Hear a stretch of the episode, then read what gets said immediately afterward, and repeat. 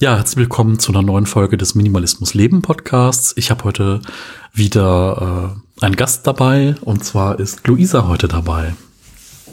Ja, hallo, vielen Dank, dass ich da sein darf. Ich freue mich total. Und äh, genau, stelle mich gerne einmal kurz vor bei denjenigen, die mich noch nicht kennen. Ähm, ich bin Luisa und äh, wohne hier in Dortmund und ja, habe mich jetzt schon länger mit dem Minimalismus beschäftigt und habe da für mich gemerkt, dass der materielle Minimalismus vor allen Dingen durch ähm, ja so zahlreiche Umzüge irgendwie immer intensiver bei mir geworden ist. Also da habe ich so gemerkt, okay, ähm, es ist schon schöner, immer weniger dann äh, in den Wohnungen jeweils wieder mitnehmen zu müssen.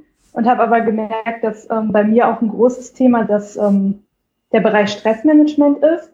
Und das ist so, ja, glaube ich, schon viel, viel früher irgendwie unbewusst gekommen und das hängt für mich total mit Minimalismus zusammen. Ich weiß nicht, wie ist das bei dir? Siehst du da auch direkt so einen Zusammenhang oder ähm, wie sind deine Erfahrungen? Mm, also ich habe das am Anfang gar nicht so gesehen. Ich habe nur gemerkt, dass ich irgendwie mm, dass mich irgendwas belastet. Ne? Ich konnte das noch gar nicht so mhm. mit Stress assoziieren, aber meine Wohnung war relativ voll. Also ich habe relativ viele CDs gehabt, ähm, viele DVDs, Bücher und irgendwie ja, hat man die dann ständig abgestaubt und äh, man hat immer drauf geguckt und es war irgendwie so unruhig und man konnte mhm. das gar nicht so richtig packen. Aber man hat dann gemerkt, nach dem Aussortieren oder wenn so der erste, der erste große Wurf weg war, dann hat man gesehen, oh, okay, ich fühle mich irgendwie freier, ich fühle mich ruhiger und ähm, ja, das ist halt total spannend, so diese Wechselwirkung mit dem Innern, was, äh, was Minimalismus betrifft. Ähm, und ist halt einfach so ein Aspekt, der einfach äh, gerade auch noch ganz wenig ähm, Beachtung findet. Ne? Viele sind ja wirklich in dem, wie sortiere ich aus, äh, ja. wie mache ich, wie digitalisiere ich, wie werde ich mein Zeug los. Mhm. Und diese ganzen inneren Themen, ähm, das ist einfach so ein Bereich, der noch nicht so sehr beleuchtet ist von der Minimalismusseite. Finde ich auf jeden Fall wahnsinnig, ähm, wahnsinnig spannend. Ja, ja, finde ich auch schön, dass du das sagst. Ich glaube halt auch, dass das Äußere häufig so ein Anfang ist und dass dann ja irgendwann, umso weiter man sich da in dem Bereich irgendwie ähm, entwickelt, umso mehr wird eben auch das innere Thema. Und bei mir habe ich jetzt auch nochmal so reflektiert, weil du mich ja auch schon mal gefragt hattest, hey, wie bist du überhaupt zum Minimalismus gekommen? Ist halt, glaube ich, die Prägung tatsächlich schon unterbewusst vielleicht äh, irgendwie in der Kindheit dann wahrscheinlich entstanden, weil da habe ich schon so gemerkt, okay, ähm, im Familienhaus war es irgendwie so, mein Papa war häufig ähm, auf Montage und Parallel dazu wurde uns aber eigentlich der Wert von Zeit und Familie als total elementar und hoch ähm, angepriesen. Und dann habe ich das als Kind, glaube ich, gar nicht so verstanden, hey, wie kann das denn sein, wenn die Priorität Familie und Zeit ist, dass mein Papa so häufig weg ist. Und das ist nämlich eigentlich für mich auch genau das, worum es dann so innerlich geht. Also einfach die Prioritäten für sich klar zu haben und dann das Leben im besten Fall so auszurichten, dass ja letztendlich jeder so leben kann, dass auch die Prioritäten nicht nur im Kopf da sind, sondern auch wirklich erfüllt werden können, also langfristig. Und da habe ich mir dann halt überlegt, dass ein Schlüssel dazu sein könnte, eben weniger materieller Besitz, um mehr Zeit und mehr Freiheit dann im Endeffekt zu generieren. Also das ist so mein Gedanke und ich glaube, das ist eben so eine frühe Prägung, die ich da dann schon so erfahren habe.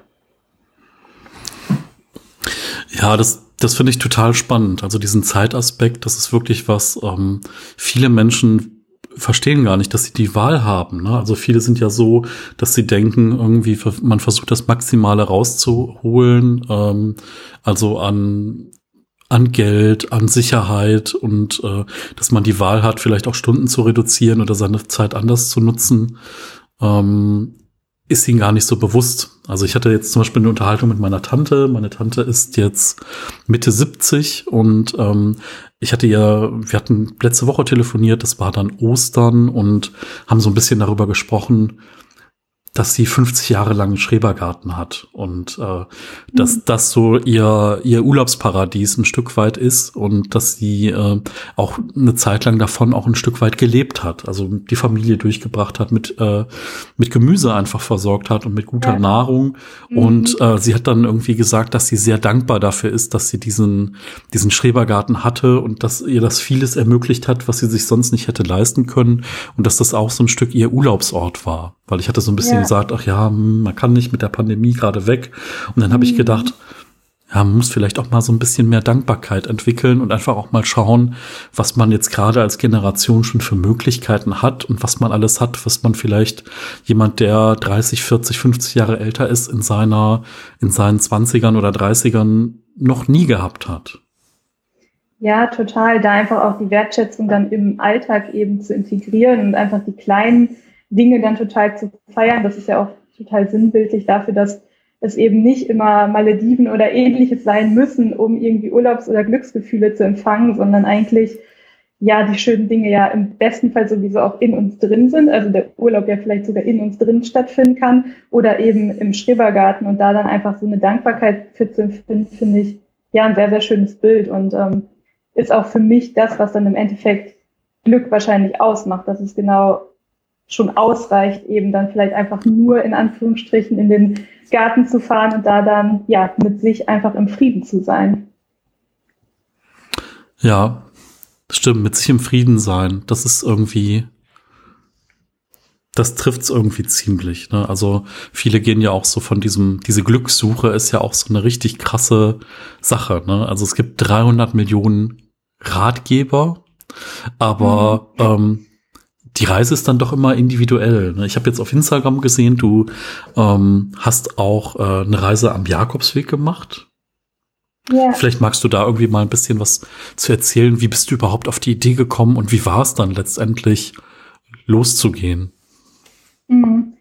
Ja, also tatsächlich steht das schon sehr, sehr lange auf meiner äh, Bucketlist quasi, dass ich einmal irgendwie den Jakobsweg pilgern möchte und habe aber immer geglaubt, okay, alleine reisen kann ich eh nicht und, und so weiter, habe mich da mental sehr lange selber blockiert, bis dann ähm, ja so eine kleinere Lebenskrise kam, würde ich sagen. Also ich hatte gerade mein Studium beendet, hatte aber keinen Job oder ähnliches in Aussicht und äh, hatte auch schon meine Wohnung gekündigt zu dem Zeitpunkt und hatte eine Trennung. Das heißt, es kamen so mehrere ähm, existenzielle Sachen gefühlt aufeinander, so dass ich dann gesagt habe, okay, Ne, entweder kann ich jetzt halt den Kopf in Sand stecken und äh, traurig sein oder ich ähm, erfülle mir jetzt einen meiner Lebensträume und dann ähm, ja, habe ich mich irgendwie einen Monat später in den Zug gesetzt und bin dann nach Porto äh, über Paris und Lissabon noch mit so einem kleinen Abstecher und bin dann eben losgepilgert.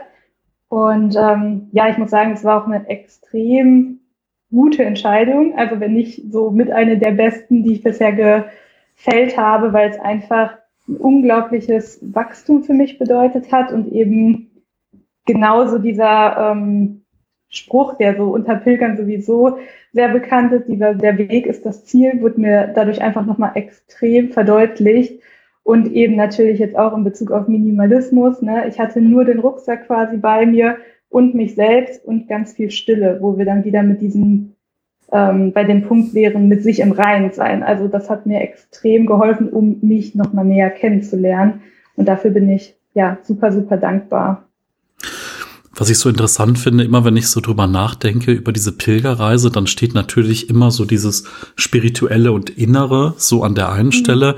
Und auf der anderen Seite ist dann immer so dieser, dieser äh, praktische Nerd in mir, der sagt, verdammt, wie macht man das denn wirklich? Also wie macht, mhm. wo, trock, wo trocknet man seine Kleidung? Wie ist das ja. irgendwie in einem Schlafsaal zu sein? Wie sind die sanitären Anlagen?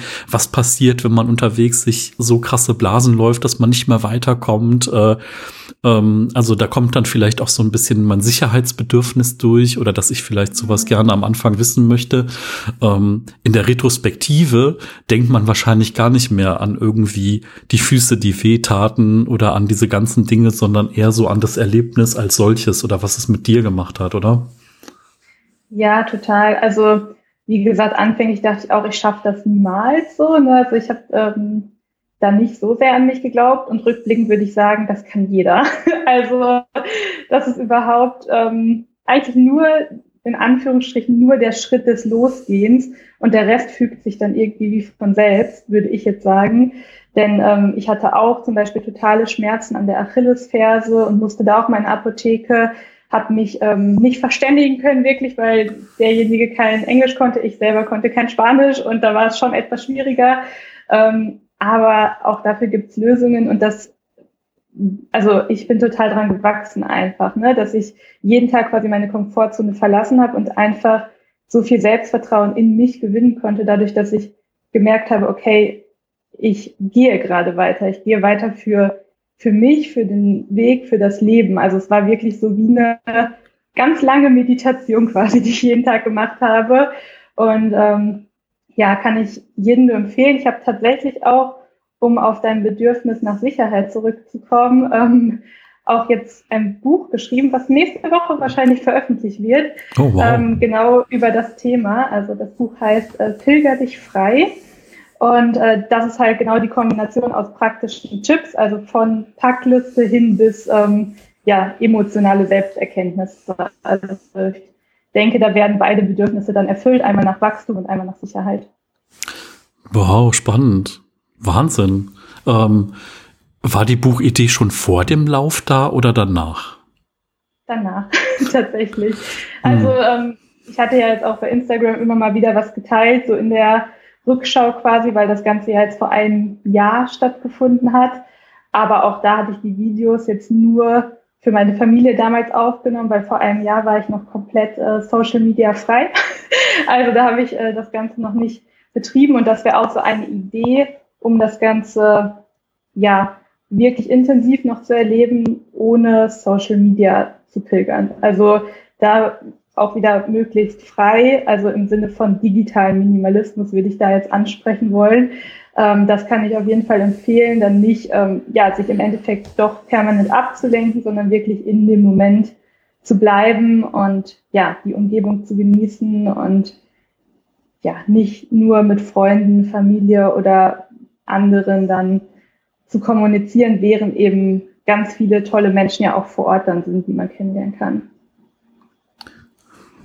Finde ich, finde ich total spannend. Also vor allen Dingen diese, ähm, was ich interessant fand, du hast auch digitaler Minimalismus gesagt. Ich bin da ähm, kurz vor Ostern in einem Interview drüber gestoßen, dass jemand mich zu digitaler Minimalismus gefragt hat.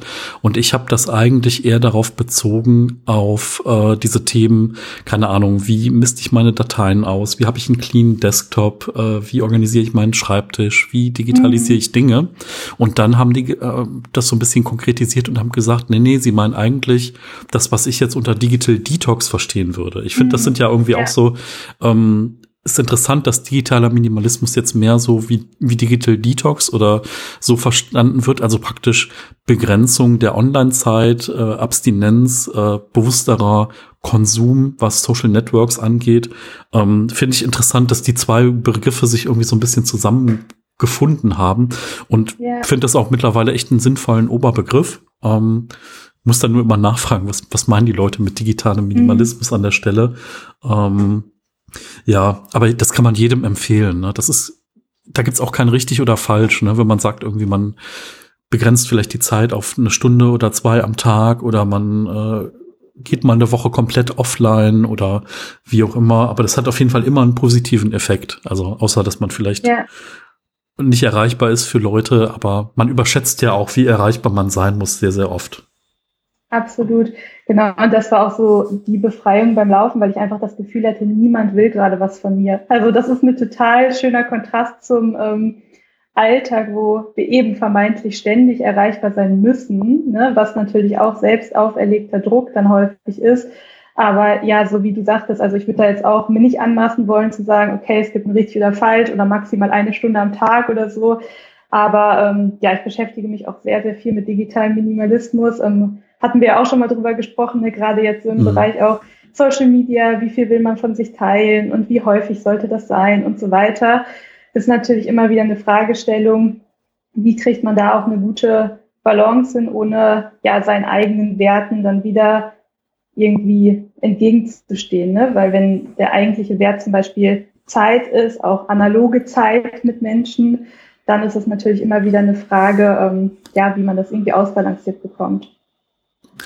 Ja, auf jeden Fall. Also vor allen Dingen auch, wie sehr möchtest du die Menschen dran lassen? Also ich merke irgendwie, mhm. dass ich ähm, relativ wenig Stories mache, wo man mich sehen kann zurzeit noch, weil es einfach so eine andere Komfortzone ist, wirklich live in so eine Kamera reinzusprechen, sein Gesicht dabei zu zeigen oder auch den Hintergrund, wo man gerade ist.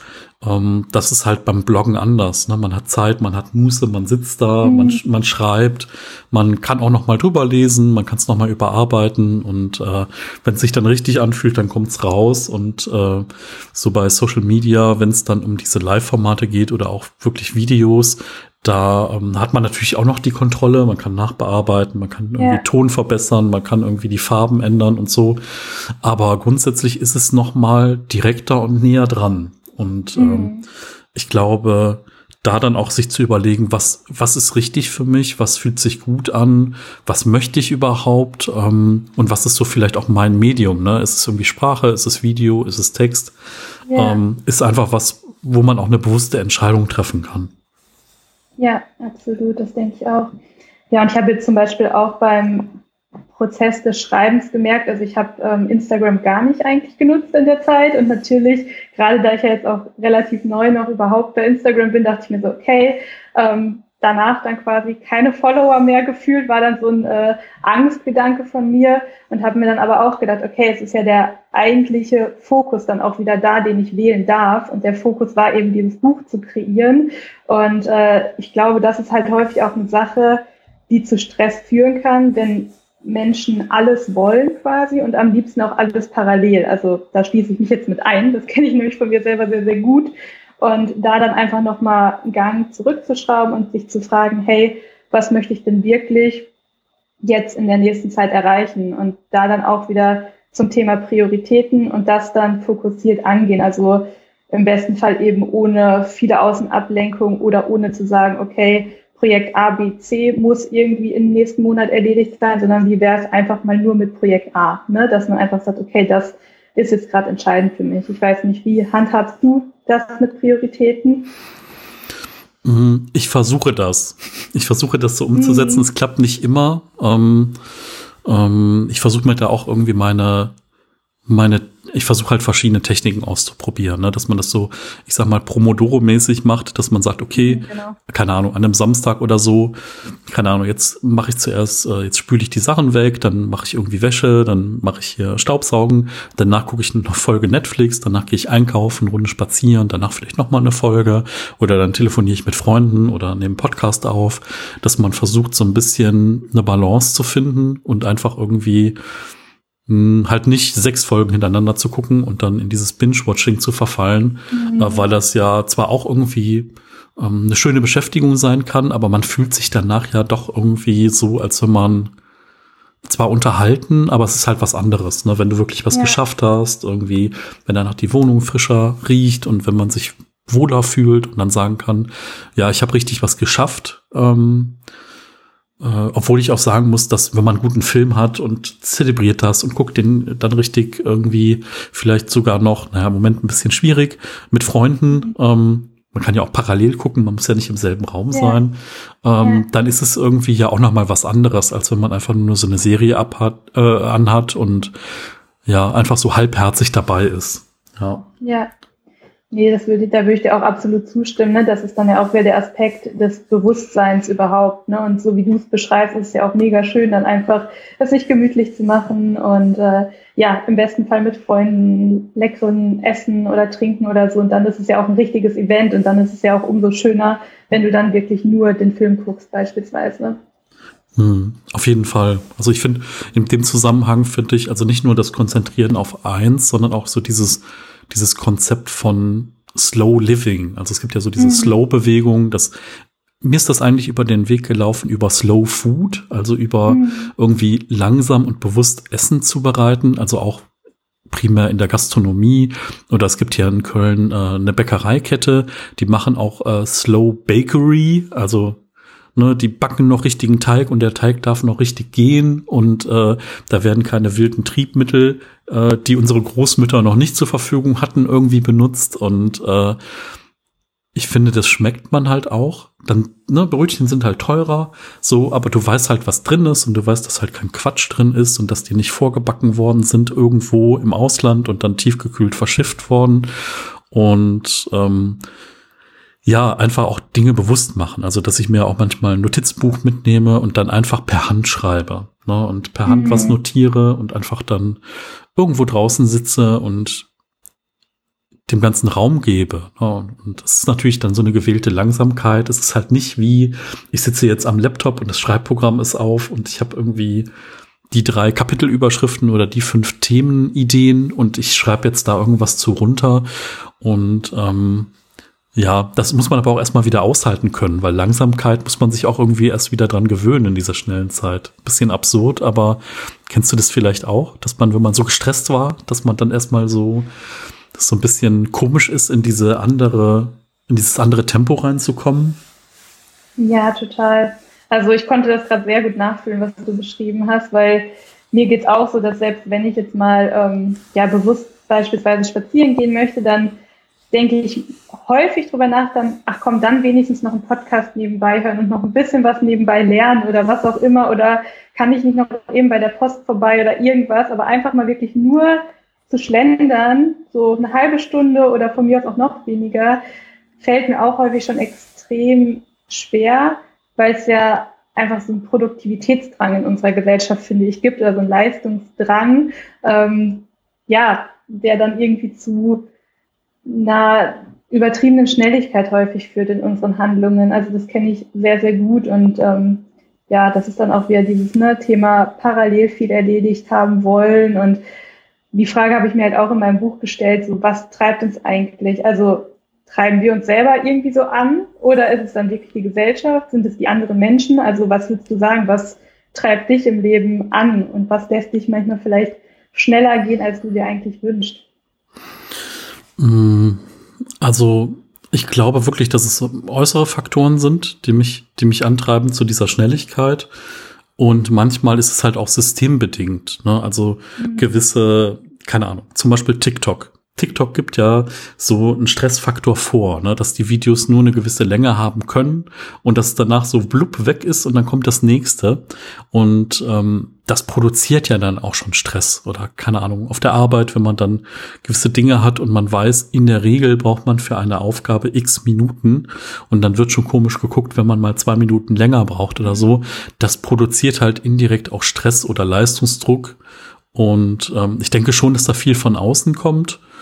Ähm, ja, und manchmal ist man auch zu hart zu sich selber. Ne? Man setzt sich dann selber irgendwelche Vorgaben, die unrealistisch sind, weil ja. man denkt, man müsste so mit irgendjemand mithalten und äh, ist halt einfach gesünder zu sagen, okay, ich fange jetzt an und wenn ich fertig bin, bin ich fertig. Ne? Ja, ja, das ist ähm, eine sehr schöne Idee auf jeden Fall, die wir uns, glaube ich, alle zu Herzen nehmen dürfen. Und ähm, ja, da einfach Mitgefühl mit sich selbst auch zu haben ne? und sich Zeit zu geben und da auch zu vertrauen, vielleicht einfach, dass alles schon zur richtigen Zeit zu Ende sein wird, weil im Endeffekt ist dann auch wieder die Frage nach dem größeren Sinn, wenn man es jetzt ganz groß machen möchte. Ne? Also mhm. weil im Endeffekt ist ja auch ein Spruch, glaube ich, aus dem Minimalismus, ist, dass wir ja nichts mit ins Grab nehmen, außer uns selbst. Also dementsprechend äh, brauchen wir da ja eigentlich gar nicht so zu hasseln. Für wen, für was? Ne? Das ist dann immer wieder die Frage. Auf jeden Fall, ja. ja. Def definitiv. Tja, wie war es denn für dich jetzt irgendwie vor der Kamera präsent zu sein, dann auch auf Instagram? Ne? Du hast ja auch Videos, wo man dich regelmäßig dann auch sieht, ne? wo man irgendwie dich vor der Kamera sieht. Hast du dich mittlerweile dran gewöhnt oder war es am Anfang vielleicht auch Überwindung? Oder hast du gesagt, nö, das ist so wie keine Ahnung, Wasser ist mein Element, so vor der Kamera ist mein Element, ja. oder gab es da irgendwie schon eine gewisse Kurve für dich? Mm, also es war auf jeden Fall sehr, sehr aufregend und ist es nach wie vor noch. Ähm, ja, aber natürlich hilft der Routine schon enorm. Ne? Und auch eben das, was du schon kurz angedeutet hast, gerade im besten Fall nicht in den Vergleich zu gehen. Anfangs habe ich mich natürlich ganz viel an anderen Accounts auch orientiert und mich gefragt, hey, ne, wie ähm, haben die jetzt vielleicht es geschafft, so eine Präsenz jetzt hier auch zu bekommen und habe dann aber ähm, versucht, einfach meinen eigenen Weg zu gehen oder den finde ich auch gerade noch so raus und ich bin, wie gesagt, eher in Richtung digitaler Minimalismus weiterhin noch. Deswegen könnte ich mir auch vorstellen, mich da langfristig zu spezialisieren. Und damit meine ich eben auch gerade dieses nicht zu viel präsent sein, weil es eben nicht unbedingt mein Element ist. Also ich spreche zum Beispiel mega gerne mit dir, aber es fühlt sich dann auch nochmal mehr natürlich nach einem realen Kontakt an, weil wir sprechen ja jetzt gerade tatsächlich miteinander. Und bei Instagram ist dann natürlich auch ein Feedback vorhanden, aber das folgt dann ja immer etwas später erst. Und es ist halt nicht, dass ich direkt in Kontakt bin. Und das ist eigentlich das, was ich so an am Menschsein liebe, sage ich mal, dass ich direkt mit Menschen sprechen darf und ähm, ja, da auch eine Reaktion eher fühle. Also weißt du, was ich meine? Ich weiß genau, was du meinst. Also ähm, zum Beispiel, ich finde ja Sprachnachrichten bei WhatsApp, so praktisch sie manchmal sind, total sinnbefreit, ne? Weil jemand spricht mhm. drei Minuten, danach hörst du das drei Minuten ab. Man hätte auch mhm. direkt miteinander telefonieren können und dann wäre es irgendwie ja. gleichzeitig gewesen und halt nicht so asynchron. Äh, ja. Und deswegen mag ich vielleicht auch so Formate wie Live gehen auf Instagram mit einer zweiten ja. Person ganz gerne, weil man dann einfach so, wie wir das jetzt auch haben, also wir, ähm, wir nehmen praktisch über Skype auf, das heißt, wir sehen uns beide jetzt gerade, mhm. so kann man auch viel besser Pausen machen, so wenn jemand mhm. anders dann spricht oder wenn man sieht, da möchte gerade jemand etwas zu dem anderen Punkt sagen. Ähm, und dann ist es eher wirklich wie so ein Gespräch und man kriegt dann noch Feedback live rein und kann darauf dann reagieren. Und das andere ist ja wirklich schon so, ähm, klar, man spricht irgendwie mit diesem, mit diesem Handy, Smartphone, Kameralinse und ähm, dann wartet man erstmal ab, was dann da so zurückkommt. Und das ist ja dann auch, muss ja auch nicht heute kommen, die Reaktion. Die kann ja dann auch morgen kommen oder nachts kriegt man irgendwie eine ja. Reaktion und. Ähm, ja, aber trotzdem auch spannend, welche, welche Möglichkeiten es dadurch gibt. Aber klar, so ein Gespräch finde ich auch auf jeden Fall äh, besser. Ja. Ja, also ich denke auch, ähm, es gibt extrem viele Vorteile natürlich auch. Es ist eine tolle Plattform, um überhaupt sich zu zeigen ne, und um Themen in die Welt zu bringen. Und ja, es ist halt auch da immer wieder einfach zu schauen, womit fühlt man sich selber wohl. Und der Wunsch von mir zum Beispiel wäre jetzt auch einfach die ähm, analogen Begegnungen dadurch noch eher zu stärken. Also ich finde das ja zum Beispiel auch mega toll, dass du diesen Stammtisch ins Leben gerufen hast, ne? Und dass das dann ja ähm, eine zeitgleiche Austausch ermöglicht. Also sowas finde ich immer sehr, sehr schön. Und ich denke, dass dafür ja auch die Plattform genutzt werden kann. Wichtig ist für mich eben nur, sich nicht in dieser digitalen Parallelwelt, nenne ich es jetzt mal, zu verlieren. Und das ist eben das, was ich am Anfang auch bei mir ehrlicherweise beobachtet habe. Also ich habe auch so eine App, die heißt äh, Stay Free. ne? Das ist so eine, die trackt halt einfach meine verschiedenen Zeiten bei den Apps und dann war ich jetzt auch teilweise drei, vier Stunden am Tag bei WhatsApp am Anfang. Dann dachte ich mir auch so, wow, das ist schon etwas heftig. Also dafür möchte ich jetzt beispielsweise eigentlich nicht meine Lebenszeit so intensiv investieren, denn im Endeffekt hätte ich das auch nutzen können, um beispielsweise real mit einer Person spazieren gehen können und dann auch fühlen zu können, weil das ist ja das, wie du gerade sagtest, bei einer Sprachnachricht beispielsweise belastet einen etwas total, man nimmt es per Sprachnachricht auf und dann reagiert jemand, während der andere vielleicht schon wieder fröhlich ist und dann macht das gar keinen Sinn mehr. Ne? Also da kann man ja dann irgendwie auch versuchen, direkt in den Austausch zu gehen, um sich zu helfen, um sich miteinander zu freuen, um ja einfach noch intensiver miteinander zu leben. Mhm. Ja, ja, und das Verrückte ist ja bei Social Media, je mehr Aufmerksamkeit man selbst dann bekommt oder je weiter dann der eigene Account oder das eigene Ding wächst, desto weniger kommt man eigentlich dazu, mit der Gesamtheit der Leute auch diese eins zu eins Kommunikation aufrechterhalten mhm. zu können, weil ähm, die Anfragen einfach zu viele sind. Ne? Man kann halt ja. nur, selbst wenn man sagt, okay, ich nehme mir jetzt eine Stunde ganz konzentriert Zeit und ich antworte jetzt jeder Nachricht, die kommt, Mhm. Ja, wenn du jetzt aber, ich sag mal, 50.000 Follower hast und jeder reagiert mhm. irgendwie auf deine Story, dann ist das halt nicht möglich. Also dann, ja. Äh, und das ist halt ähm, was, was ich zwar auf der einen Seite ist es natürlich auch völlig logisch, dass das nicht möglich ist. Ähm, auf der anderen Seite verliert man ja auch ein bisschen dann was dadurch. Ähm, ja, also finde ich ein bisschen schwierig, so diesen Zwiespalt zu haben zwischen diesen zwei mhm. Polen. Ähm, und deswegen, ja, ähm, ich glaube schon, dass man viele Leute auch positiv, positiv, dass man denen was mitgeben kann. Ähm, mhm. Also so wie man selber natürlich auch YouTube-Videos konsumiert und äh, vielleicht mal eine Reportage sieht und dadurch inspiriert wird. Ähm, aber klar, ich meine, die Leute werden ja auch wieder irgendwo inspiriert und haben ja auch eins zu eins Gespräche und ähm, ich glaube, diese Bubble verschiebt sich halt einfach. Ne? Also, dass Influencer dann nur noch mit Influencern irgendwie mhm, abhängen. Ja. Äh, und ich, ich finde, da ist dann auch so eine, so eine Gefahr drin. Also ich, ich finde das immer toll, wenn so diese, diese Bubble so ein bisschen aufbricht und man wieder dann auch Leute aus einem ganz anderen Bereich kennenlernt oder vielleicht auch mit einem ganz anderen sozialen, kulturellen Hintergrund. Und ähm, das ist ja irgendwie dann das Salz in der Suppe, ne? dass man dann auch mal nach links und rechts schaut und äh, da auch andere Begegnungen mal hat. Ja, ja, eben. Also unsere Gesellschaft ist ja extrem geprägt von Vielfalt und das dann einfach auch nicht zu vergessen ne? und sich da in der Blase zu verlieren und sich ähm, ja von einem Post zum anderen irgendwie nur zu äh, handeln, sondern trotzdem eben noch äh, ja die Gesamtheit zu betrachten. Ich finde das nämlich beispielsweise auch so spannend, dass ähm, eine Freundin von mir gar kein Smartphone hat. Also das ist dann tatsächlich nochmal so eine ganz andere Welt, wo ich dann zwischendurch mal reintauchen darf und was ich dann aber auch bei den Treffen so schön finde, einfach wirklich ähm, ja gar kein Handy zu benötigen. Ne? Ich weiß nicht, wie ist das bei dir? Ähm, ist das dann auch so bei Treffen klassisch, wie ich es auch häufig noch kenne? Alle haben das Handy quasi auf dem Tisch vor sich liegen oder wie ist da der Umgang so? Kommt drauf an. Also ich sag mal, bei mhm. den Stammtischen habe ich es meistens dann noch ein bisschen liegen in der Anfangszeit, also in der Zeit, wo wir uns real getroffen haben, halt ähm, einfach, falls noch jemand zum ersten Mal kommt und dann nochmal eine Nachricht schreibt oder so, dass man darauf reagieren kann, falls dann irgendwie nicht die richtige ja. Haltestelle gefunden wird oder so. Ja. Aber sonst finde ich das eigentlich auch gut, wenn das Handy dann in der Tasche verschwindet, weil mhm. sonst äh, schickt man ja auch ein Signal, du bist mir nicht wichtig, dieses Handy ist mir mhm. auch wichtig äh, in diesem Bereich. Ja. Und das ist halt irgendwie ein schwieriges Signal. Ähm, ich habe das auch schon erlebt, dass dann ich Besuch bekommen habe und die Leute dann am Handy waren und irgendwelche banalen Dinge da gemacht haben.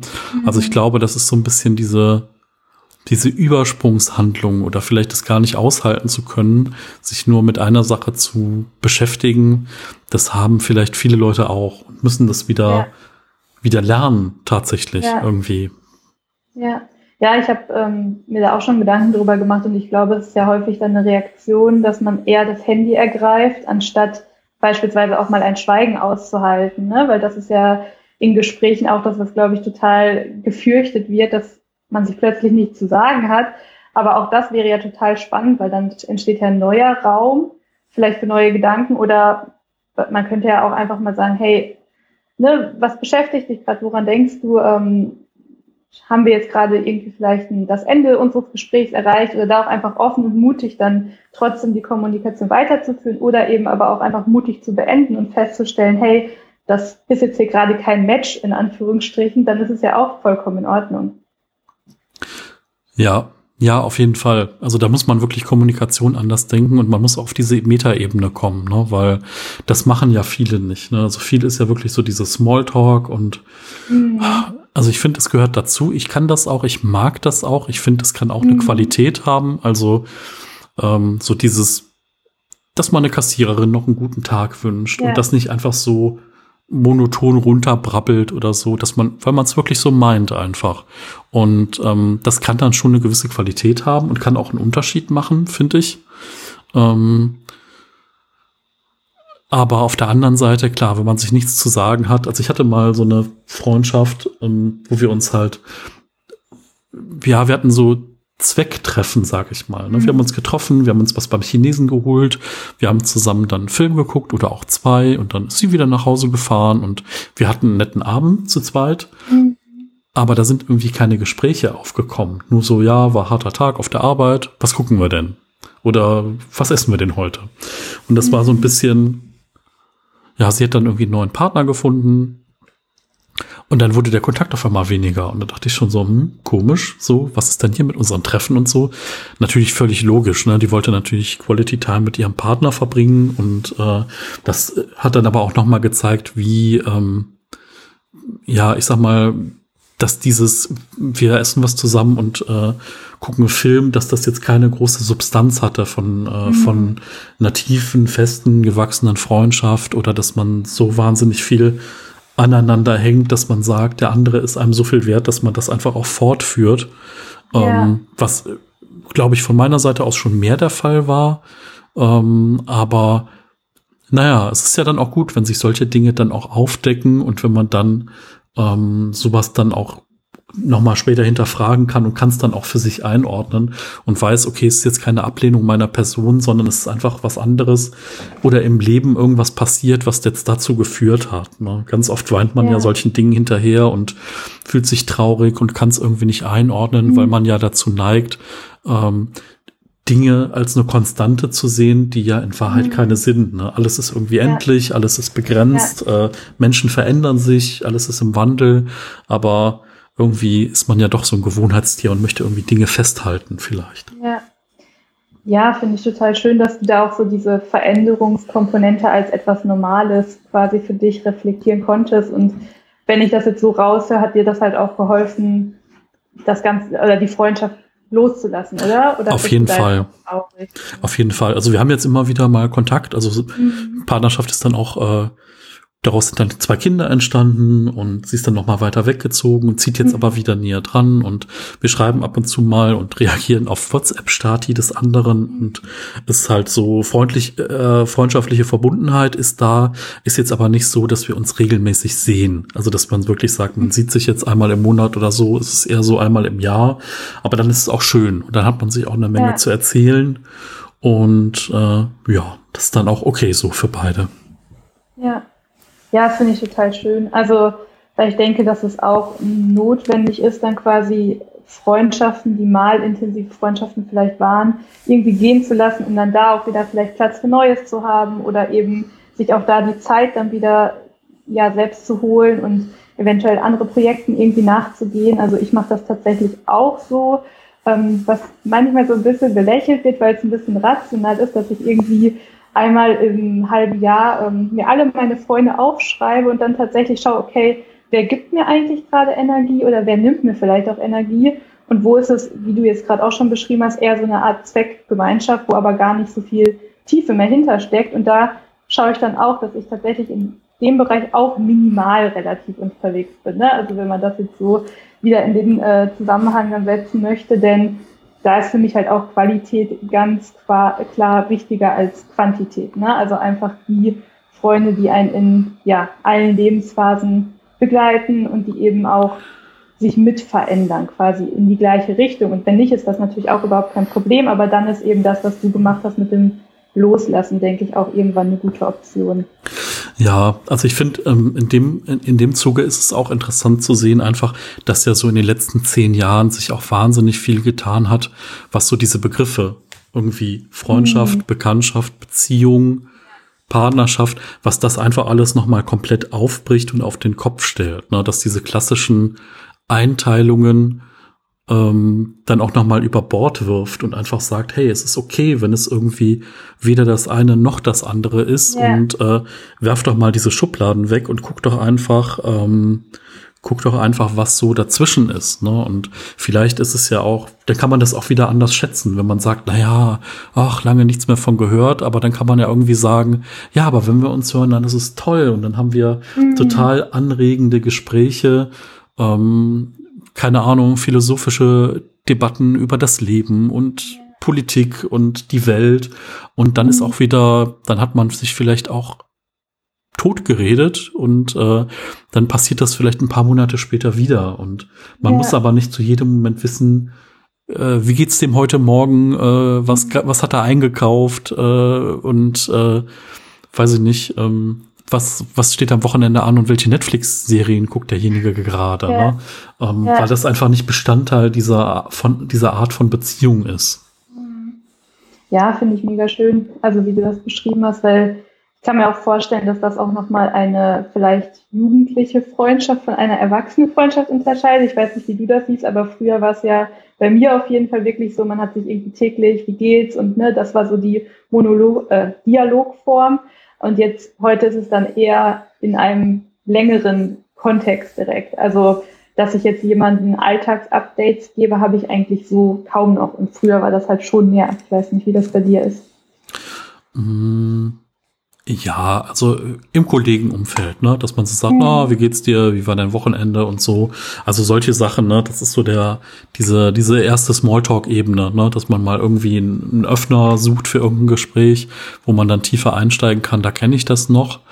Und ja. Ähm, ja, ich muss sagen, also früher war ich kann ich heute auch noch gut. Ich kann gut zuhören und Mhm. äh, das ist einfach so eine Qualität, die von vielen Menschen irgendwie gebraucht wird. Ne? Also viele möchten sich gerne mitteilen, möchten gerne gehört werden und haben einfach wenige in ihrem Umfeld, wo das so ist. Und äh, ich habe das früher dann erstmal auf mich bezogen, also dass ich oh, jetzt ist gerade die Verbindung weg. Da bist ich jetzt gerade kurz nicht gehört. ja, irgendwie war die Verbindung weg. Ähm, ja, also früher habe ich das so ein bisschen auf mich bezogen, äh, dieses Thema, dass ich dann gemerkt habe, okay, die Leute kotzen sich bei mir aus und danach sind sie wieder weg. Ähm, Ah, okay. oder ich habe halt gedacht, so, ich bin in dieser Friendzone gelandet. Aber das war Mhm. eigentlich nicht so. Also wenn ich so in der Retrospektive heute mal drauf gucke, dann war das keine Ablehnung mir gegenüber, sondern ich habe halt irgendwie den Leuten in der schwierigen Zeit damals geholfen. Und vielleicht war das dann auch Sinn und Zweck dieser Art von Beziehung oder der, der Art des Austausches, dass ich irgendwie zuhöre und jemand anders äh, damit helfe.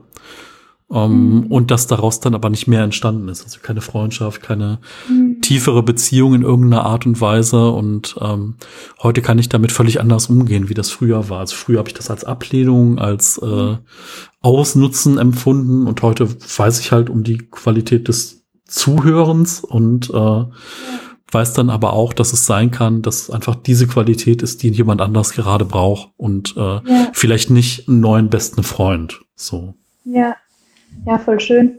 Wie hast du es geschafft, die ähm, Qualität dahinter zu erkennen, also den Gedanken quasi so zu transformieren? Mm, Also die Qualität haben mir die Leute gespiegelt, äh, einfach. Das, ähm, man merkt das ja auch, wenn Gespräche irgendwie tiefer werden und regelmäßiger und intensiver und wenn äh, dann auch bei dem anderen durch dieses, ich sag mal, aktive Zuhören bedeutet ja immer auch ein Feedback geben. Pass mal auf, ich höre dich und ich habe hier vielleicht irgendwas, was mir gerade auffällt. Kannst du damit irgendwas anfangen? Macht das irgendwas mit dir? Und dass das ja auch dann immer vielleicht zu einem Veränderungsprozess oder so bei demjenigen, der gerade was erzählt, auch ähm, anstoßen kann. Und da habe ich dann eigentlich immer eine gute Rückmeldung bekommen, ne? dass sie irgendwie die Gespräche genießen, dass es ihnen was bringt. Und ähm, daraus habe ich natürlich ja auch irgendwie meine äh, meine Freude gezogen, ne? dass ich dann irgendwie ein guter Gesprächspartner sein kann, dass ich Ja. äh, Menschen irgendwie helfen kann in einer gewissen Phase. Ähm, ja, also das konnte ich dann schon wahrnehmen. Ich habe es aber früher überinterpretiert. Ne? Ich habe gedacht so, Mhm. Mensch, wir haben jetzt so eine Basis. Ich kenne irgendwie deine tiefsten Geheimnisse. Du hast mir dein Herz ausgeschüttet. Mhm. Äh, lass, lass uns doch mal von da aus irgendwie in irgendwas starten. Eine intensive Mhm. Freundschaft oder vielleicht irgendwann in eine Beziehung oder so. Mhm. Und ähm, das wieder zu unterscheiden, dass das irgendwie falsch ist und dass das irgendwie auch nicht funktioniert, ähm, hat gedauert. Also da habe ich wirklich, um das zu verstehen, bestimmt länger wie zehn Jahre gebraucht. Ja, wow. Ja, aber da, das zeigt dann einfach, ne, dass solche tieferen Prozesse dann auch Zeit brauchen. Und ich finde es aber mega stark und schön, dass du das jetzt so auseinanderhalten kannst. Und da hoffe ich einfach, dass dann auch trotzdem natürlich ähm, die Abgrenzung bei dir da ist. Ne? Also, dass du für dich da weißt, okay, ab wann ist es halt zu viel, weil es ist ja dennoch im besten Fall auch immer ein Geben und Nehmen, nenne ich es jetzt mal, ne? dass du auch ähm, nicht nur das Zuhören schenken darfst, sondern eventuell auch, dass man dir zuhört. Also das würde ich mir natürlich auf jeden Fall für dich wünschen, ähm, weil ähm, ja, dass ja jeder, glaube ich, von uns auch auf eine gewisse Ebene braucht, also einfach gehört zu werden. Ja, auf jeden Fall. Also das kann ich auf jeden Fall besser auch kommunizieren, wenn mir was zu viel ist. Ne? Mhm. Also ähm, es gibt ja einfach auch so Wochen oder so Tage oder so Phasen im Leben, wo man gerade selber sehr mit sich beschäftigt ist und wo man vielleicht auch nur eine gewisse, ja, ein gewisses Level an ähm, Empathie, äh, Reflexion, äh, Einfühlungsvermögen für andere haben kann, weil man selber vielleicht gerade Mhm. nicht komplett stabil ist oder ein bisschen wankt oder gerade ein Thema bei sich selbst bearbeitet und da mich abzugrenzen und zu sagen, du, ähm, ne, wir können gerne eine Stunde telefonieren, Mhm. aber nicht drei. So, Ja. und wir können gerne dann noch mal in der Woche sprechen und du kannst dich natürlich auch gerne jederzeit melden, ne, wenn irgendwie was akut ist. Ähm, und mich da abzugrenzen, das fiel mir am Anfang nicht einfach. Ähm, Mhm. Ähm, mittlerweile kann ich das besser. Ja. Ja. Und ich habe auch Leute, die äh, auch für mich einfach da sind, ne, wo ich weiß, okay, wenn es mir schlecht geht, ich kann da anrufen, egal wie viel Uhr es ist und äh, Menschen sind für mich da. Ähm, hat aber vielleicht auch ein bisschen gebraucht, um das selber auch aktiv in Anspruch zu nehmen. Ne, das mhm. ist so auch für mich ein Lernprozess gewesen. Ja, glaube ich. Und äh, wie reagieren dann die Menschen in deinem Umfeld, wenn du jetzt beispielsweise sagst, okay, ich habe jetzt nur eine Stunde Zeit anstatt drei? Also wie sind so die Reaktionen? Hm, also tendenziell, also am Anfang finden sie es vielleicht kurz komisch, ähm, mhm. also dass da eine klare Abgrenzung gibt. Auf der anderen Seite ähm, impliziert das ja auch mal so ein bisschen das Versprechen, ähm, aber diese 60 Minuten bin ich voll für dich da. So. Ja. Und das ist, glaube ich, dieses und dann klar zu kommunizieren, ne, lass uns direkt irgendwie was weiteres ausmachen, oder so, dass, ne, dass wir am Wochenende nochmal telefonieren oder dass wir an Tag X telefonieren, ist ja dann auch einfach so dieses, du bist mir wichtig, ich möchte das fortführen, ich kann nur gerade nicht, also keine Ahnung, ja. weil, weil, weiß ich nicht, ich nehme jetzt einen Podcast auf, ich bin bei mein, mit meiner Mutter zum Essen verabredet oder was auch immer, oder vielleicht kann ich es auch gerade selber nicht ab, irgendwie. Ja. Ne? So, der Grund ist ja auch vielfältig, vielleicht, warum ich dann nicht länger kann. Ähm, ja. Und ähm, aber klar, natürlich manche verstehen das nicht ähm, und die meisten ist aber so, dass sie Verständnis haben ähm, und dass sie dann vielleicht auch diese Stunde mehr schätzen wie die drei. Ne? Ja, ja, finde ich auch mega schön, weil es geht ja dann genau um diese bewusste Zeit miteinander und äh, ja eben, wie du schon sagtest, ne, ist dann das Versprechen, hey, diese eine Stunde kann ich dir vollkommen zuhören oder ne, können wir uns einfach richtig schön austauschen und danach wäre dann eben die Grenze erreicht oder du bist dann gedanklich vielleicht schon bei der nächsten Verabredung oder was auch immer dann noch ansteht. Von daher, ähm, ja, kenne ich sehr, sehr gut. Ich bin ähm, bei so Verabredungen auch häufig diejenige, die sich als erstes verabschiedet und habe dann manchmal schon ein kleines schlechtes Gewissen, weil ich mir denke, oh, kann ich das an einem Samstagabend machen, schon um 10 Uhr zu gehen beispielsweise? Aber ich bin jemand, mir ist Schlaf zum Beispiel auch sehr wichtig. Ich bin eigentlich eher jemand, ich starte lieber früh in den Tag und wenn ich dann wüsste, okay, mein Sonntag beispielsweise ist komplett ruiniert, in Anführungsstrichen. Wenn ich erst um zwei Uhr oder so ins Bett komme, ist es für mich einfach über die Jahre eine Priorität gewesen, dann eben mich auch dieser Situation zu stellen und dann zu sagen, hey, ich gehe jetzt nach Hause. Obwohl das für mich, ähnlich wie bei dir, auch erstmal ja eine Herausforderung war, ne? weil das ja eine gewisse Ablehnung ist, wie du schon sagtest. Ich lehne die gemeinsame Zeit ab und wähle dafür den Schlaf. Aber da versuche ich dann auch natürlich immer zu betonen, hey, ich lehne euch als Person nicht ab, sondern es ist einfach meine Priorität des Schlafs, was mir jetzt gerade noch wichtiger ist in dem Moment. Hm. Ja. Ja, interessant, dass es da so Parallelen gibt. Ne? Das, also mhm. ist auch, ja, zwischenmenschliche Beziehungen sind manchmal nicht einfach. Also so Miss Missverständnisse, unterschiedliche Bedürfnisse, ähm, offene, ehrliche Kommunikation. Ähm, ja, man kann immer noch was dazulernen, sagen wir mal so. Auf jeden Fall. Das denke ich auch. Da lernen wir nie aus. Ja. Hm. Von der, ähm, von der Kommunikation mit anderen Menschen her, würdest du sagen, da hast du jetzt auch die letzten Jahre einfach durch diesen Weg und durch diese Beschäftigung für dich auch noch mal äh, mehr gelernt oder du führst vielleicht andere Gespräche, wie das vielleicht mal vor weiß ich nicht, vor dem Studium war? Ja, ja, auf jeden Fall, weil ich mich halt, glaube ich, auch da in andere Kreise von Menschen bewegt habe, die eben auch auch ja, sich sehr viel eben mit Kommunikation unter anderem beschäftigen oder überhaupt persönlichem Wachstum.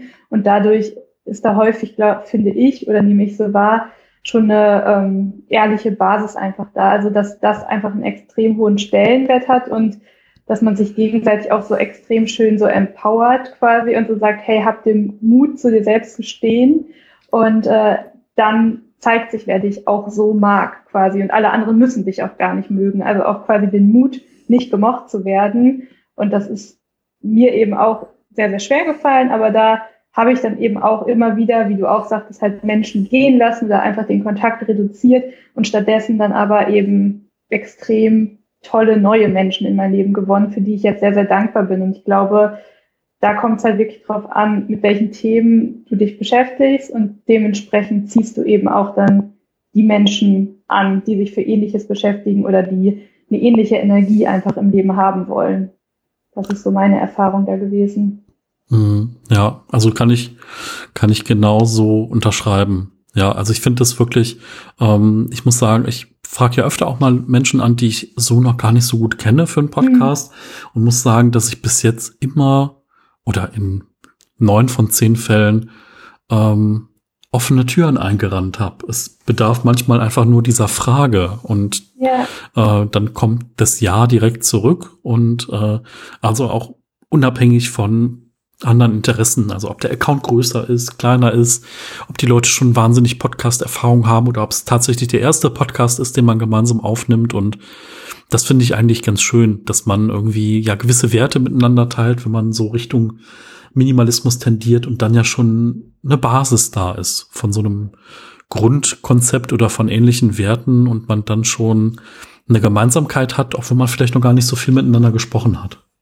Ja, total habe ich ja auch gemerkt, als ich dich äh, angeschrieben habe. Du warst ja auch direkt offen, wofür ich dann auch sehr dankbar war, weil eben das zeigt schon, ne, da ist ähm, jemand so mit dem Herzen bei der Sache. Es ist einfach wirklich ein Thema, für das du brennst und das ist dann einfach auch schön, das ähm, ja mit begleiten zu dürfen und da dann einfach, wie du schon sagtest, ähnliche Werte einfach auch drin zu erkennen. Und ich denke, das sind dann auch die Menschen, die einem langfristig quasi begleiten werden. Und da ähm, ist es mit anderen ja häufig ein schwelgen in Erinnerung, was irgendwie auch schön ist, aber es ist natürlich nochmal eine ganz andere Qualität, wenn man eben auch langfristig in die gleiche Richtung schaut. Ja, auf jeden Fall. Also ich sag mal, diese, diese, ähm, diese Gemeinsamkeiten, die man da miteinander hat, das ist einfach etwas, was, äh, was einen verbindet, was einen auch ähm, ja, was auch nicht loslässt. Ne? Also selbst wenn man sich mhm. weiterentwickelt, gibt es halt immer so diese, diese Basis, die man teilt, die noch da ist. Und äh, dann kann man immer mal schauen, wie es weitergeht. Und ähm, genau.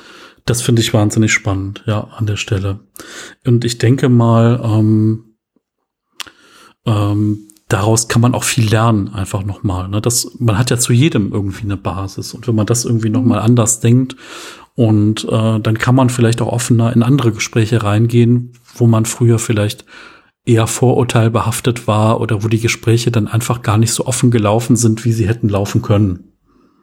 Ja, ja, absolut. Es ähm, verbindet uns ja alle im Endeffekt was miteinander. Ne? Alleine das Menschsein als solches und dass wir jetzt gerade äh, alle in Deutschland leben, auf jeden Fall die, die sich dann jetzt hier gerade unterhalten. Also wir haben alle eigentlich irgendeine Basis und das finde ich halt auch immer wieder so schön, weswegen ähm, ja ich ja auch den Namen Basisglück unter anderem gewählt habe, weil ich denke, dass jeder ja sowieso seine eigene Basis ist und alleine, wie gesagt, das Menschsein als solches und ja, die Verbindung mit uns selbst ist ja das, was wir alle haben, alle natürlich extrem individuell, aber das ist, glaube ich, schon was, worüber wir mit jedem sprechen könnten. Also ich glaube, jeden interessiert die Frage, wer bist du wirklich? Also das ist, glaube ich, total verbindend.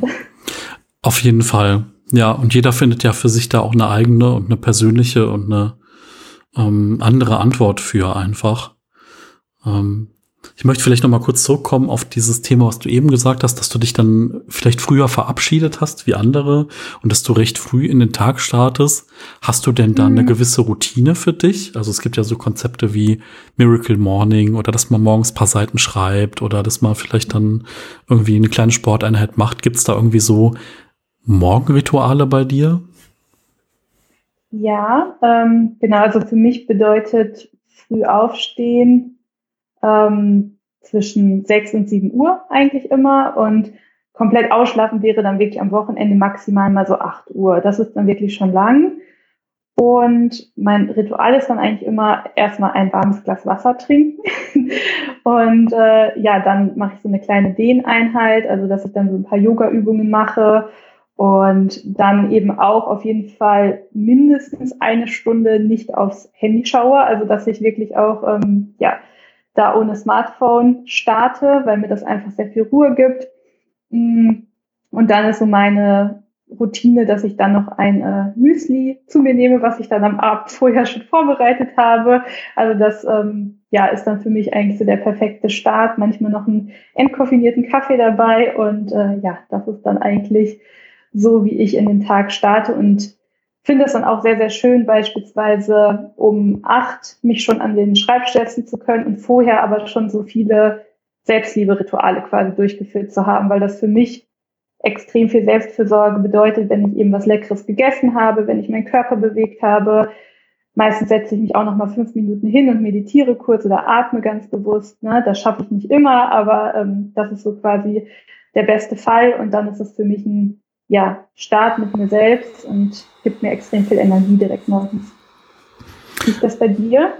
Mhm, ich habe das mal eine Weile gemacht, aber habe es dann leider wieder verloren und möchte mir das jetzt so ein bisschen wieder zurück äh, reinholen. Ich habe immer das Problem, dass mich der Stammtisch am Dienstag so ein bisschen rauswirft aus meiner mhm. Routine, mhm.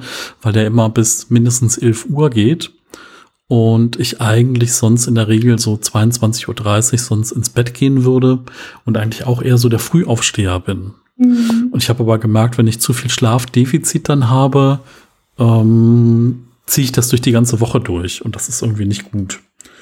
Ja. Ähm, und man kann ja auch nicht vorschlafen. Ähm, deswegen ist es so ein bisschen, ja, ein bisschen schade, dass ich das verloren habe, aber ich kann das auch total gut schätzen, diese, diese, mhm. ähm, Morgen, diese Morgenrituale, die man für sich selbst dann nutzen kann. Vor allen Dingen ist es auch sowas, du hast halt aktiv morgens schon selbst was für dich getan.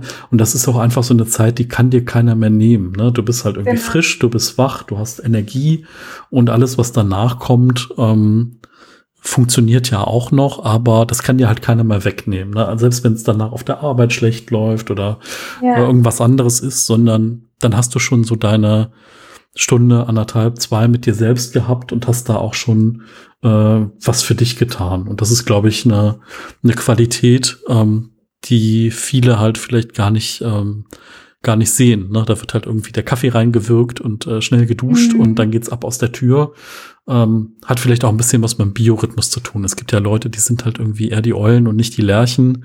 Äh, da ist dann vielleicht gut, wenn die sich mhm. so eine Stunde einrichten, vielleicht nach der Arbeit oder irgendwie äh, zwischen Nachmittag und Abend, ähm, wo sie dann sowas für sich machen können, ja.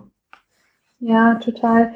Eben, aber genau sich selbst halt morgens schon diese Priorität gesetzt zu haben, hilft, finde ich, auch total, um nicht ja total gestresst, gereizt äh, durch den Tag zu gehen. Ne? Also weil ich kenne das von mir auch noch von früher, da war ich dann auch eher so der Typ, okay, so lange schlafen wie möglich, vielleicht noch 20 Minuten einplanen, bevor ich das Haus verlassen muss, noch schnell einen Kaffee to go gemacht und dann habe ich schon gemerkt, wow, irgendwie war ich in der Bahn schon schlecht gelaunt und dann dachte ich mir aber auch irgendwann, wow, das kann es doch jetzt eigentlich nicht sein. Ähm, ja, weil ich mich da eben selber nicht einreihen wollte, sage ich mal, in dieser ähm, kollektiven Gereiztheit, die irgendwie häufig dann nicht so wahrnehme und habe mich dann eben bewusst entschieden, komm, diese Zeit muss in Anführungsstrichen ich mir einfach nehmen. Also weil damit helfe ich mir selber, ne, um wieder bei mir anzukommen. Aber es ist natürlich auch für alle anderen angenehmer, wenn ich etwas ausgeglichener dann durch den Tag gehe. Und von daher, ja, kann ich das jedem nur empfehlen. Und es muss ja auch nicht gleich eine lange Morgenroutine sein, sondern vielleicht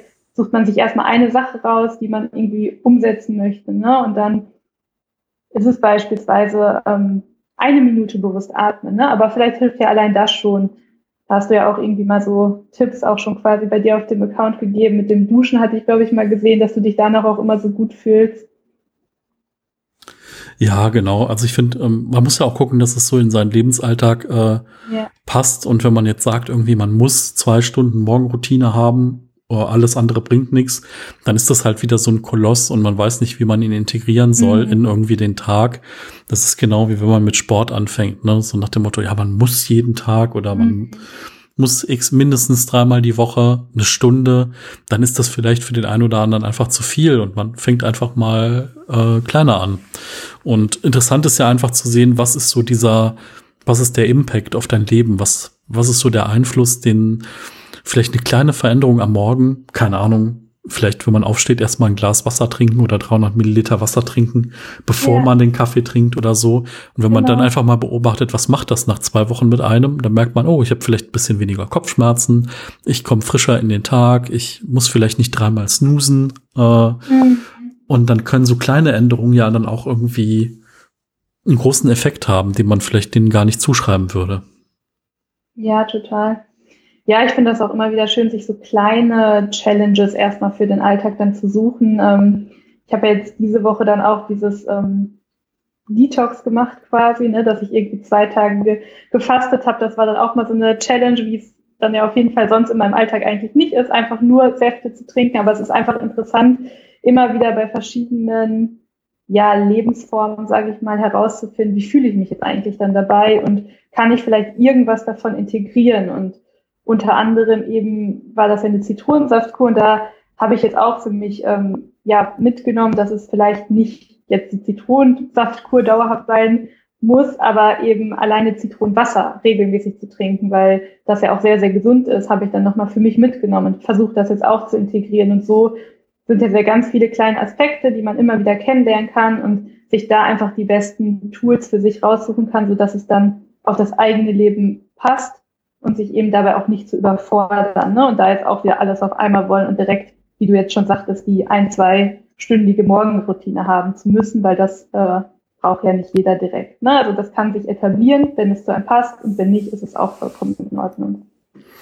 Ja, ja, auf jeden Fall. Also ähm, finde ich irgendwie auch spannend, dass man einfach das mitnimmt, was dann irgendwie funktioniert und dann vielleicht auch in einer abgewandelten oder in einer kleineren Form und dass man das einfach dann in so einen regelmäßigen Alltag einfach äh, integrieren kann. Ähm, ich hatte mal so ein Buch gelesen, das war eher so im Fitness, äh, Fitness-Wellness-Bereich, also wo es darum ging, irgendwie Routinen zu schaffen. Und das heißt irgendwie, ich glaube, The Perfect Day.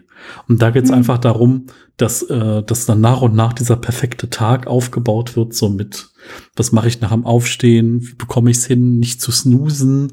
Und mhm. ähm, also da wird halt immer noch mal irgendwie es gibt so kleine Ausflüge in die Wissenschaft. Was macht das mit einem, dieses Snoosen? Äh, ja.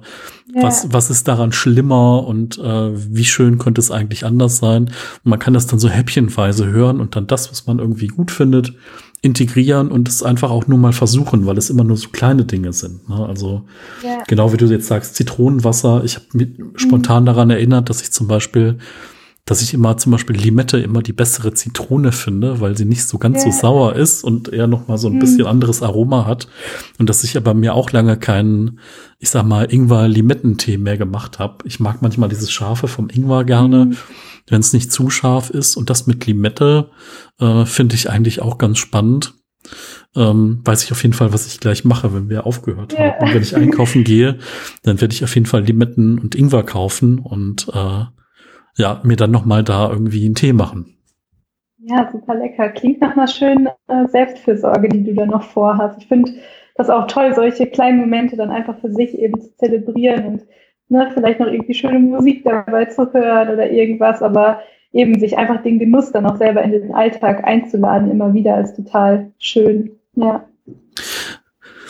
Ja, das stimmt. Also ich muss sagen, dass ich das äh, immer mal wieder vergesse, ne? dass ich dann denke so, ach, warum soll ich mir jetzt eine Kerze anmachen? Mhm. Ich bin irgendwie gerade alleine und so und dann denkt man sich so, mhm. ja, nee, weil ich selber schön finde, ne? Man, wenn das Licht schön findet oder vielleicht den Duft oder vielleicht einfach die Stimmung dadurch und ähm, Dinge für sich selbst einfach zu machen, ist, glaube ich, auch irgendwie was, was man äh, sich selber auch zugestehen muss oder sollte. Ne? Dass man sich mal, keine Ahnung, egal ob es mal ein besseres Pflegeprodukt ist oder vielleicht irgendwie ein, äh, so ein Körperöl oder irgendwas, was einem gut tut, ne? wo man irgendwie sagt, oh, das habe ich, da habe ich mir jetzt mal was Gutes getan und zwar nur mir und einfach mal so mhm. für mich selbst und nicht für jemand anderen. Ähm, ich glaube, das sind so kleine Dinge, die, äh, die sollte man öfter machen. Also ohne jetzt Leute zum Konsum anstiften zu wollen, ja. als, als Minimalist oder so, aber ähm, vielleicht so diese, diese Momente bewusster zu genießen, ist ja auch eine Form, das bewusster wahrzunehmen. Absolut, ja, natürlich. Es äh, geht ja im Leben nicht nur darum, eben andere zu beschenken oder es sich hübsch zu machen, wenn Besuch kommt, ne, sondern eben einfach auch für sich selbst. Also ich habe mir zum Beispiel auch letzte Woche seit langem mal ein Kleid gekauft wieder. Also ähm, ich hatte ja mein kompletten Sommerkleiderschrank quasi verloren, meine Sommergarderobe durch ein Missgeschick quasi und bin jetzt dabei, mir dies quasi wieder aufzubauen und überlege aber eigentlich eben aufgrund des minimalistischen Ansatzes auch immer sehr, sehr lange, gönne ich mir das jetzt wirklich ähm, und habe dann aber einfach entschieden, okay, das Kleid ist so schön und äh, ne, ich freue mich jetzt schon, wenn ich das im Sommer dann tragen darf und habe es mir dann einfach gegönnt, obwohl es eben auch teuer war, weil es eben auch aus einer nachhaltigen ähm, ja, Anfertigung kam und so weiter. Aber das war total schön und es war genauso ein Moment, wie du es jetzt auch schon beschrieben hast, wie es vielleicht bei dir gleich sein wird mit dem Limetten-Ingwer-Tee. Es war einfach, äh, ja, ganz viel Selbstwertschätzung in dem Moment. Und ähm, ja, ich gucke es mir jetzt schon jeden Tag gerne an und das ist einfach was, was den Alltag dann ja auch total erhält, immer wieder. Ja, ja, auf jeden Fall. Also man muss ja auch irgendwie diese, diese Vorfreude ist ja einfach auch was Schönes, ne? So, keine ja. Ahnung, wenn man dann, man hat ja jetzt auch gesehen, wie vor ein paar Wochen dann das erste Mal die Eisdielen wieder aufgemacht haben, was sich da dann für Schlangen einfach gebildet haben, nicht nur wegen des schönen Wetters, sondern einfach, weil so diese, ja, diese Sehnsucht da war, irgendwie nach mhm. dieser saisonalen Ware und äh, dass die Leute einfach Spaß dran hatten und äh, ja, das ist, glaube ich, eine schöne Sache, sich auch wieder auf Dinge zu freuen. Ähm, also auch wenn das natürlich ein Marketing-Trick ist, so man sieht ja immer mhm. irgendwie, es gibt jetzt alle Süßigkeiten in irgendeiner wilden anderen Sorte, die es mhm. sonst nicht gibt, was ich einen furchtbaren Trend finde, äh, mhm. weil ich immer denke, ach, es macht alles so kompliziert und es gibt noch ja. mehr Optionen und es verwirrt mich dann eigentlich mehr. Ähm, und mich treibt es dann eher zu den Basics hin, ne? Also dass ich dann sage, ja. okay, ich möchte nicht irgendwie wilde Varianten ausprobieren. Ich gehe dann zu dem Basic-Produkt, was es schon immer gab.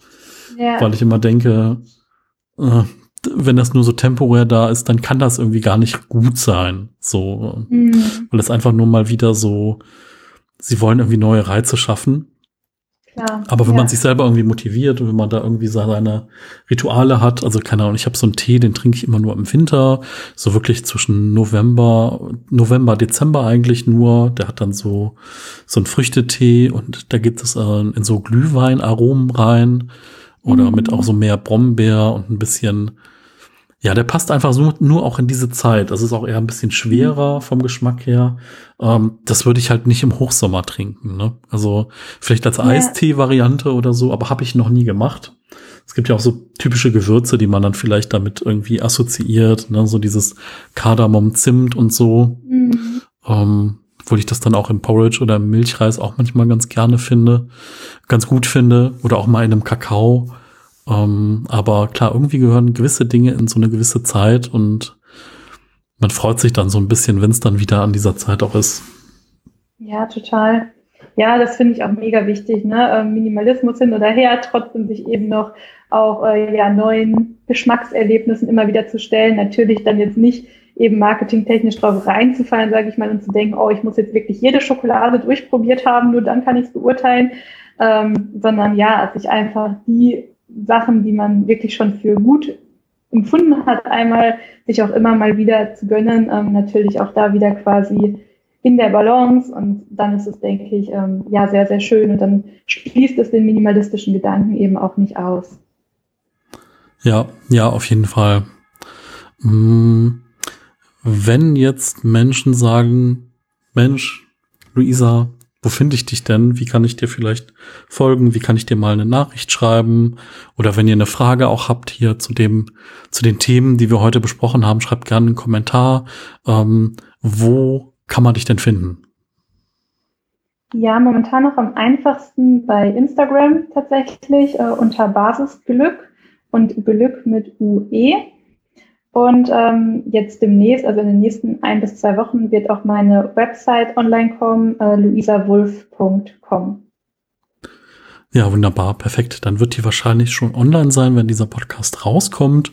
Und ihr findet dann einen Link in den Show Notes. Und äh, ja, wow, ich kann, also wenn ich auf die Uhr gucke, dann denke ich, das kann doch nicht sein, dass wir jetzt irgendwie schon hier eine Stunde Podcast aufgenommen haben. Es ging irgendwie so relativ flott. Ähm, Kam mir auch so vor, ja. tatsächlich. Vielleicht, ähm, ja, vielleicht magst du das ja gerne nochmal wiederholen, dass wir vielleicht irgendwie schauen, Ende des Jahres oder so, äh, dass wir einfach nochmal eine Folge aufnehmen, schauen, was sich vielleicht verändert hat, wie das Buch so angekommen ist, äh, was Instagram dann macht und äh, überhaupt auch, wie es mit den ganzen Themen rund um Minimalismus, um Stressbewältigung ähm, weitergegangen ist bei dir. Ja, mega gerne. Hat mir sehr viel Spaß gemacht. Ja, dann äh, genau, würde ich sagen, äh, vielen, vielen Dank, dass du dabei warst. War wirklich ein toller Austausch und äh, ja, bis äh, zur nächsten Folge. Dann sage ich auch mal äh, Tschüss. Tschüss.